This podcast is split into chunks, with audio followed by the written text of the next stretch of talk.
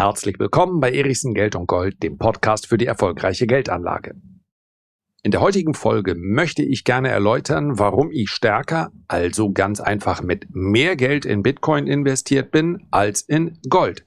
Weil die Erklärung so einfach ausfällt, habe ich auch noch die Zeit, um einen Preis auf die aktuellen Notierungen zu werfen. Es gibt also auch noch eine Analyse, und zwar eine aktuelle, für Gold und für Bitcoin. Na, dann legen wir mal los.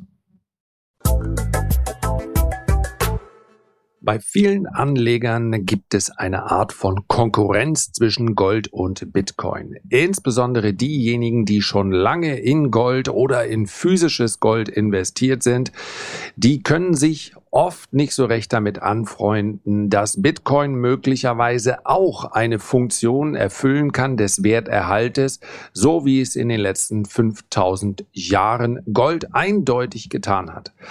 Für mich gibt es diese Konkurrenz nicht. Wenn wir über die äh, vermeintlich sicherere Anlage sprechen, dann ist es Gold allein schon aufgrund der Historie und ich bin auch in Gold investiert, dazu gleich mehr.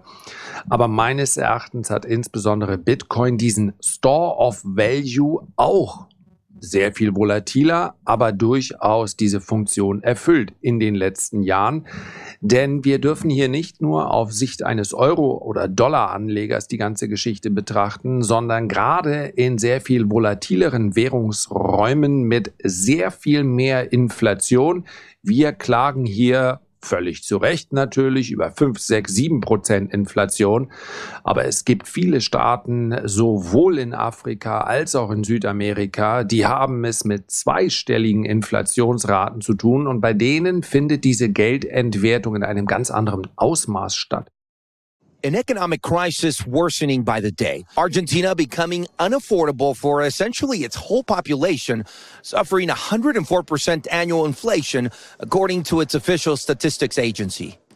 Wer sich da nicht dagegen wehrt, oder nicht dagegen wehren kann, dessen Vermögen schrumpft so schnell, man kann dabei zusehen. Und da hat Bitcoin, auch wenn es momentan weit von seinem Allzeithoch entfernt handelt, diese, diesen Werterhalt nicht nur geschafft, sondern einen Vermögenszuwachs ermöglicht. Ich möchte aber heute gar keine Konkurrenzsituation schaffen, sondern ja nur meinen eigenen Standpunkt beschreiben. Ich glaube nicht, und das ist die Sicherheitskomponente, die ich Gold zuschreiben würde. Ich glaube nicht, dass es zu einem Szenario kommen wird. Vergessen wir jetzt mal die Möglichkeit eines Goldverbotes oder anderer politischer Eingriffe, in dem Gold wertlos wird.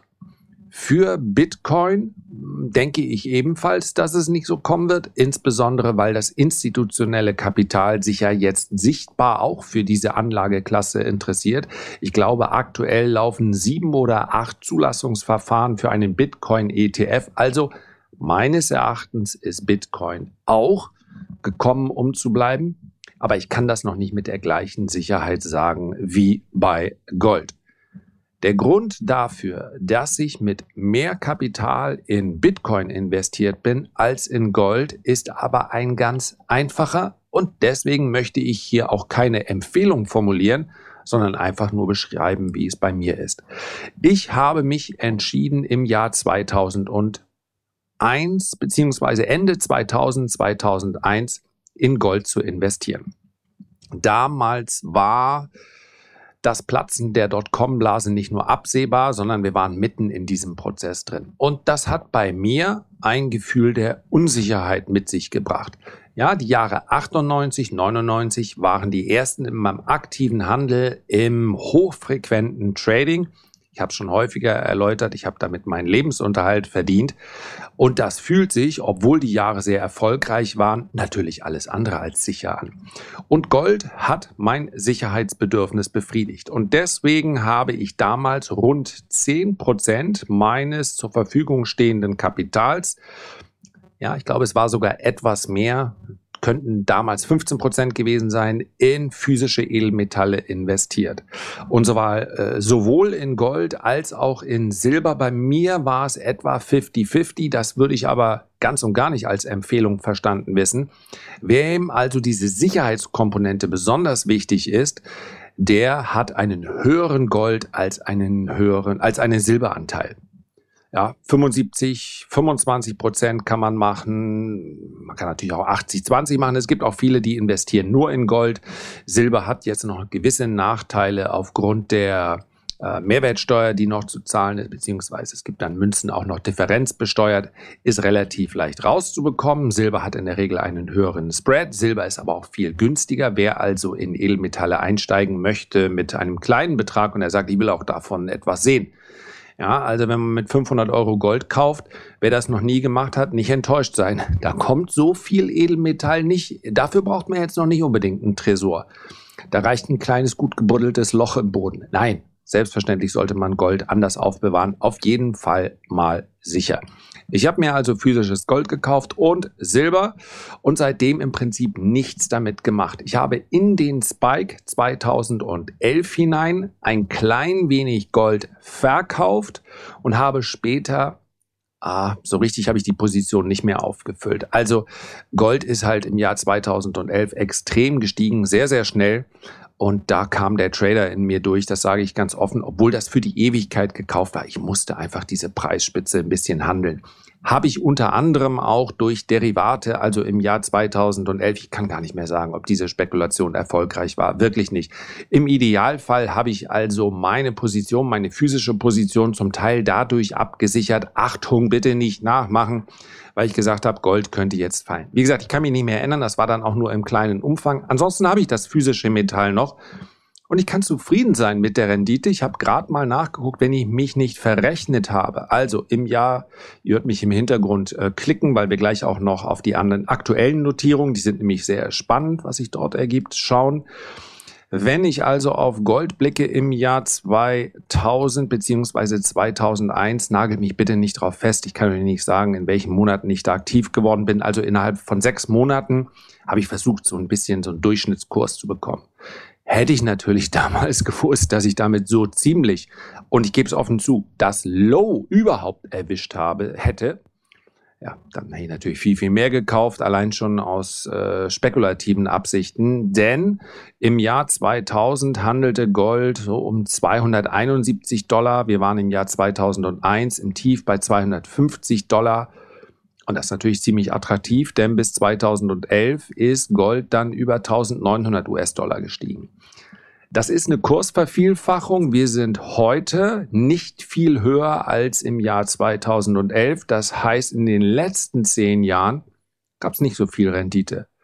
Für den Euro-Anleger etwas mehr, weil sich der Euro zum US-Dollar in diesem Zeitraum schwächer entwickelt hat. Für den Dollar-Anleger, und das beschreibt vielleicht auch die Situation im Goldmarkt ganz gut, warum es derzeit bei vielen nicht ganz beliebte Anlageklasse ist. Denn derjenige, der in Dollar im Jahr 2011 gekauft hat, für den war das äh, Dead Money hat sich überhaupt nichts bewegt. Ja, Gold zahlt ja nun mal keine Zinsen, es gibt auch sonst keine Rendite. Also in den letzten zehn Jahren außer Spesen in Form von Aufbewahrungsgebühren oder Schließfachgebühren nichts gewesen. Für den Euro-Anleger ist es was anderes, denn wenn wir uns den Euro-US-Dollar anschauen, der handelte im Jahr 2011, also in dem Moment, als Gold sich schon mal diesen 2000 US-Dollar angenähert hat, bei 1,39 in der Spitze, bei 1,48. Und jetzt sind wir bei 1,05, während ich diese Podcast-Folge aufnehme. Das heißt also, diese ja, rund 40 Prozent, die gab es als Kursgewinn für den Dollaranleger, für den Euroanleger in Gold. Das ist jetzt nicht so sonderlich attraktiv. Man hätte mit dem MSCI World mehr verdient, aber darum geht's ja nicht. Bei Gold geht es um den Werterhalt, nicht um den Vermögensaufbau. Und ich habe schon gesagt, ich habe mal gerade nachguckt, wenn ich mich nicht verrechnet habe, seit meinem Kauf ist Gold um 463 Prozent auf Euro-Basis gestiegen. Und das entspricht in rund 20 Jahren einer jährlichen Rendite von 8,6 Prozent. Ich bin jetzt 23 Jahre in etwa investiert, also wird es etwas niedriger sein, irgendwo zwischen 8,2 und 8,3 Prozent. Und das ist sehr gut. Gold hat sich also hervorragend entwickelt ja, für den Euro-Anleger fast so gut wie eine Investition in den MSCI World und man hat eben noch die Sicherheitskomponente. Ich habe auch gar keine Pläne, dieses physische Gold wieder zu verkaufen. Sollten wir irgendwann mal in eine extreme Fahnenstange reinkommen, ja, das wäre aber ein Vielfaches der aktuellen Notierung, dann könnte ich mich wahrscheinlich nicht zurückhalten. Dann würde ich auch mal äh, Gold verkaufen. Ansonsten habe ich eigentlich den Plan, das zu vererben und dann sollen meine Kinder sehen, was sie dann mit dem Gold machen möchten. Also das ist ein Zeitraum, den ich jetzt nicht mit einkalkuliere, aber das ist für mich eine Sicherheitskomponente, die ich gerne im Depot haben möchte. Während ich die Folge aufnehme, ist gerade Gold über wichtige Widerstände ausgebrochen. Sprechen wir gleich noch drüber. Zuerst aber Bitcoin. Warum habe ich also mehr Bitcoin? Weil ich Bitcoin viel besser finde die spekulative Ader in mir, die pulsiert natürlich. Falls ihr im Hintergrund einen Alarm hört, kann ich gerade nichts gegen machen. Ist nicht bei mir in der Anlage. Ja, ich bin gerade auf äh, Mallorca und ja, ich höre den, ich höre den Alarm eindeutig, hört gleich wieder auf. Ich rede einfach weiter.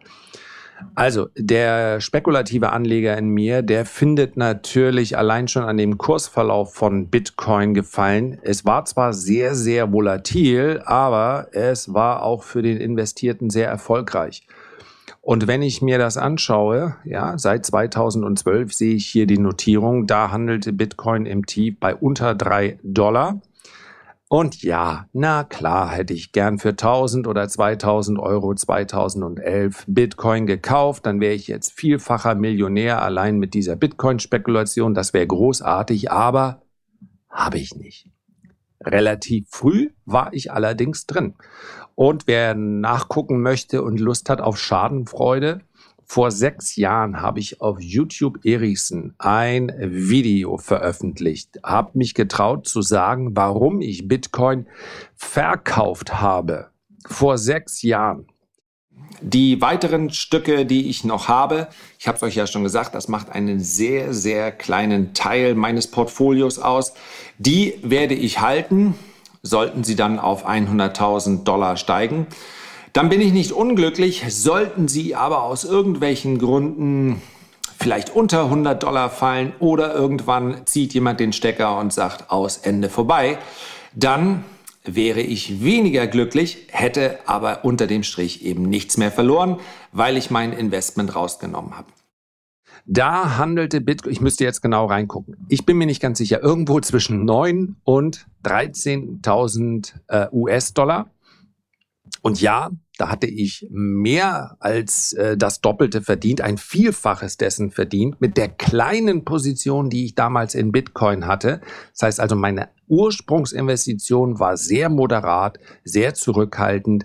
Nicht die 10 oder 12 Prozent, die ich in Gold hatte, sondern in steigende Kurse hinein. Das hat auch mir damals Zuversicht gegeben, ohne dass ich mich auch nur ansatzweise, da bin ich völlig offen. Es waren die steigenden Kurse einer neuen Anlageklasse, die mich fasziniert haben und ich konnte noch nicht richtig sagen, was wird damit entstehen. Was ich allerdings wusste schon damals, das heißt, zu diesem Zeitpunkt war meine langfristige Position noch eine Spekulation und ich habe etwas gemacht, was ich sonst nie mache. Aber entschuldigend dazu gesagt, diese Anlageklasse ist ja dann erst entstanden. Ich habe also schlicht und einfach gesagt, dass der Gedanke, begrenzte Stückzahl, steigende Nachfrage muss zu steigenden Kursen führen. Und so langsam, ich sage ja immer gerne, auf Seite 1 steht das, was nicht so interessant ist, so langsam rückte Bitcoin von Seite 12 vor auf Seite 10, wurde mal besprochen in so einer Anlegerzeitschrift und so. Und da dachte ich mal, also eigentlich ein vorprogrammierter Hype. Und deswegen habe ich gekauft und weil eine erfolgreiche Spekulation für mich dann erst erfolgreich wird, ja, das müsste bei mir 2013, 2014 so zwischen 300 und 600 US-Dollar habe ich mir einige Bitcoin gekauft. Naja, und wann ist eine Spekulation erfolgreich?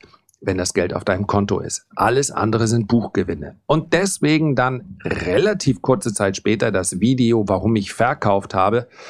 Und ihr könnt euch denken, was, was unter diesem Video steht. Wie kann man nur, wie dusselig. Es geht doch jetzt erst los und teilweise hatten sie ja auch recht. Also mein Verkaufskurs lag in etwa ja, 100 Prozent unter dem, was noch möglich gewesen wäre.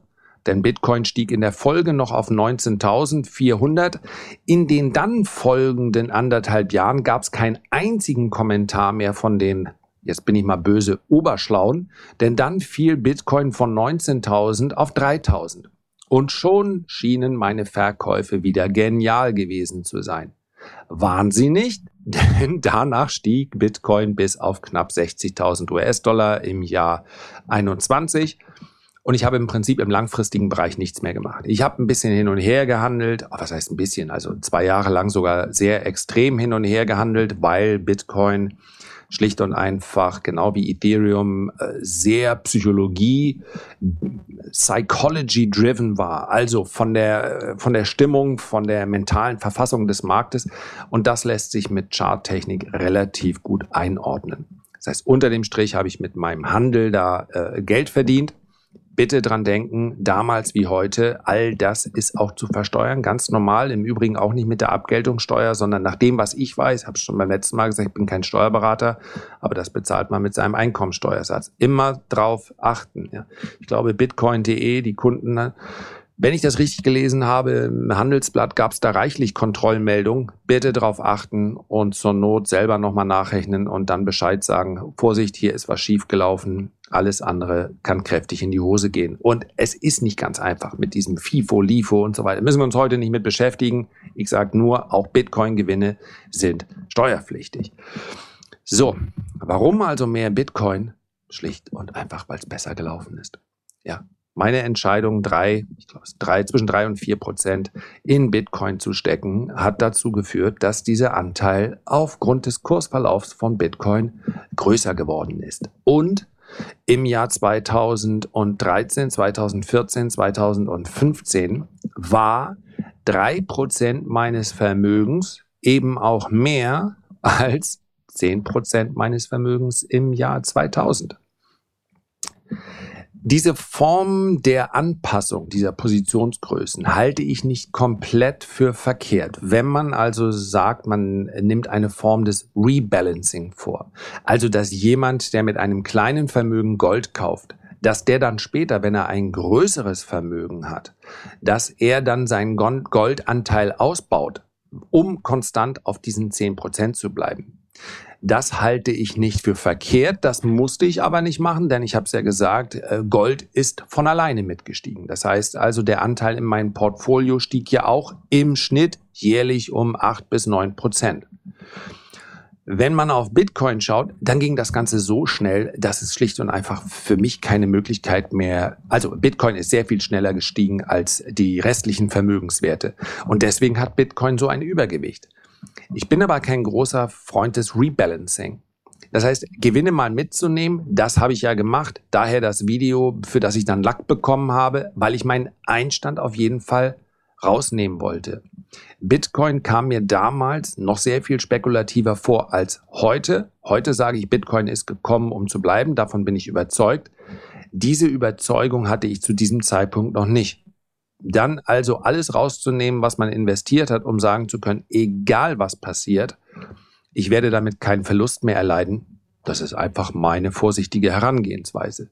Im Nachhinein wäre es besser gewesen, selbst jetzt nach dem Kurseinbruch es nicht zu machen, denn Bitcoin handelt immer noch doppelt so hoch wie zu dem Zeitpunkt, als ich meinen Einstand rausgenommen habe. Aber ich habe nun mal keine Glaskugel auf dem Tisch. Ich muss die Dinge tun, mit denen ich mich am Ende des Tages wohlfühle.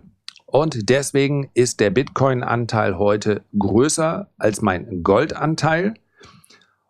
Und momentan plane ich auch nichts daran zu machen. Wenn Bitcoin um 40 Prozent jetzt einbricht, was passieren kann, dann werden die Anteile wieder in etwa gleich groß sein. Insgesamt sind es beides Anlageklassen, die ich auch wenn in unterschiedlichen äh, Risikoklassen, als Store of Value, also Erhalt der Kaufkraft, wenn ihr so wollt, betrachte. Und deswegen lasse ich sie beide mitlaufen und mit meinen langfristigen Positionen mache ich einfach gar nichts. Ich lasse sie dort, wo sie sind.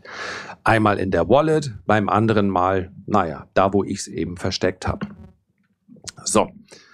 Diese Disziplin, diese Entscheidung, hier langfristig investiert zu sein, hat nichts zu tun mit dem aktuellen Kursverlauf. Aber weil wir, wie lange habe ich jetzt gesprochen, 18 Minuten rum haben, kann ich jetzt ja noch mal kurze 5, 6 Minuten auf die aktuellen Geschehnisse eingehen. Ich kann es im Bitcoin sehr kurz machen. Ich nehme diese Podcast-Folge jetzt auf am Samstag Mittag um 12.26 Uhr.